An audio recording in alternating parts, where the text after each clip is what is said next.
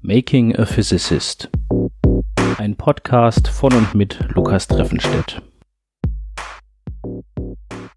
Hallo und herzlich willkommen zu Folge 48 von Making a Physicist mit dem Titel Keine Selbstgespräche.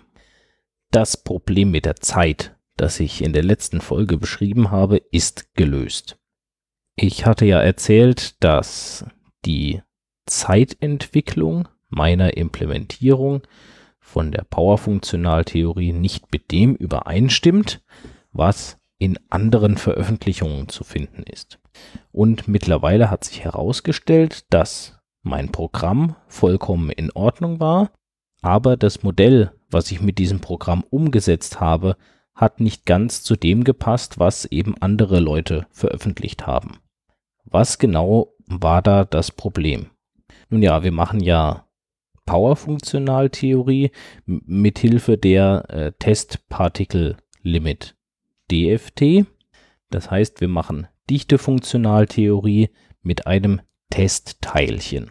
Die Dichtefunktionaltheorie basiert ja darauf, dass man die freie Energie und die Entropie von einem System kennt, und zwar in Abhängigkeit von der Dichte, also von der Teilchenverteilung in diesem System. Der Trick bei der Testteilchen DFT ist jetzt, dass man ausrechnen möchte, wie sich andere Teilchen um ein Teilchen herum anordnen. Also man möchte die Korrelation herausfinden. Und dazu teilt man die Dichte des Systems auf in ein Teilchen und alle anderen Teilchen. Man kann sich das so vorstellen, als würde ich ein Teilchen herausgreifen und es rot anmalen und alle anderen grün. Und dann habe ich zwei Dichten, nämlich die Dichte der roten Teilchen, die nur ein Teilchen sind, und die Dichte der grünen Teilchen, also aller anderen. Zur Zeit 0 ist das Testteilchen dann an einem bestimmten Ort festgehalten und von dort diffundiert es weg, also die Verteilung, die Dichte des Teilchens breitet sich von diesem festen Punkt langsam in alle Richtungen aus im Lauf der Zeit. Und um das zu berechnen, nehme ich jetzt eben meine beiden Dichten und berechne die Entropie und die freie Energie von diesen beiden Dichtekomponenten separat. Die Entropie oder auch die ideale freie Energie ist für beide Dichtekomponenten gleich, denn sie basiert auf der Modellvorstellung eines idealen Gases, bei der die Teilchen nicht miteinander wechselwirken. Man unterscheidet also überhaupt nicht zwischen den Teilchen. Bei dem Rest der freien Energie wählt man einen Ansatz, der aus der Mischungstheorie kommt, also einem Modell, was eben Mischungen von zwei Teilchensorten beschreibt. In diesem Fall sind die zwei Teilchensorten aber gleich. Mithilfe dieser Mischungstheorie kennt man dann also die Wechselwirkungen der Teilchen, die eben noch zusätzlich zu den Beiträgen vom idealen Gas dazukommen. Und man kann die Dichtefunktionaltheorie verwenden, um eben die Zeitentwicklung des Systems auszurechnen. Da ist aber ein Haken bei der Sache.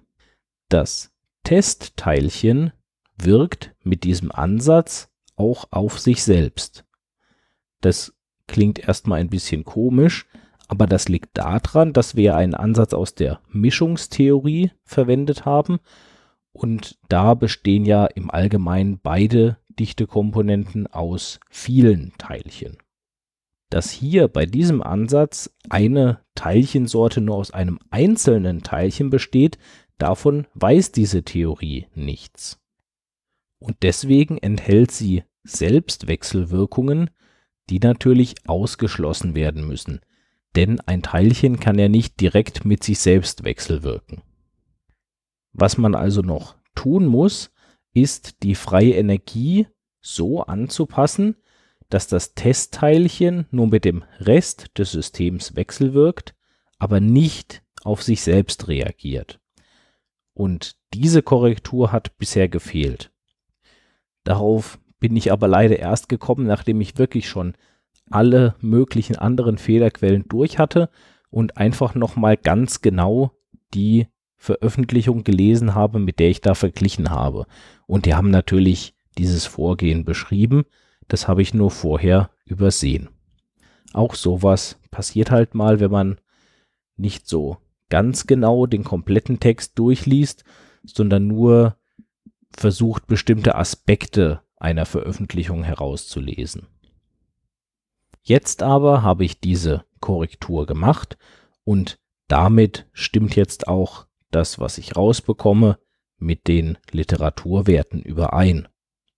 Und damit bin ich dann an dem Punkt, wo ich jetzt diesen Ansatz verbessern kann.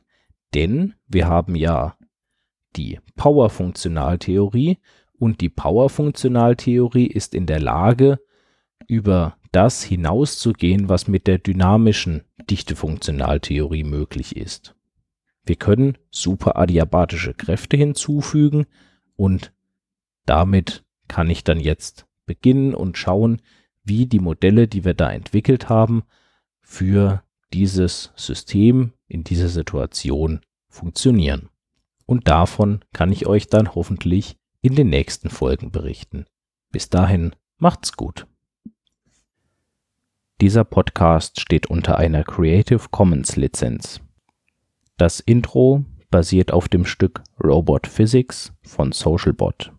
Das Stück ist erschienen auf dem Album Family Jewels und steht ebenfalls unter einer Creative Commons Lizenz.